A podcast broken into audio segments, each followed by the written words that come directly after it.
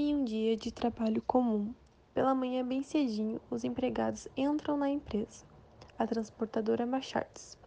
Cada um vai para o seu setor e para seus afazeres. E de repente, um dos empregados se depara com uma das prateleiras quebradas. Junto a isso, muitos produtos no chão, todos misturados e alguns até estragados. Muito prejuízo. Em seguida, corre chamar o gerente e aí começa o desespero, pois muitos e muitos produtos estão misturados e perdidos.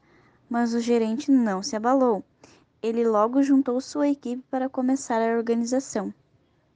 Quando o gerente reúne sua equipe, eles se deparam com outro problema.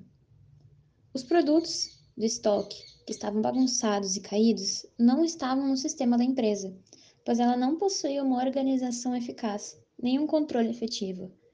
A empresa era somente organizada no processo de armazenamento dos produtos, mas não tinha um controle ou um sistema que falasse a quantidade, aonde iria, como era guardado e algumas especificações ou até mesmo observações do produto.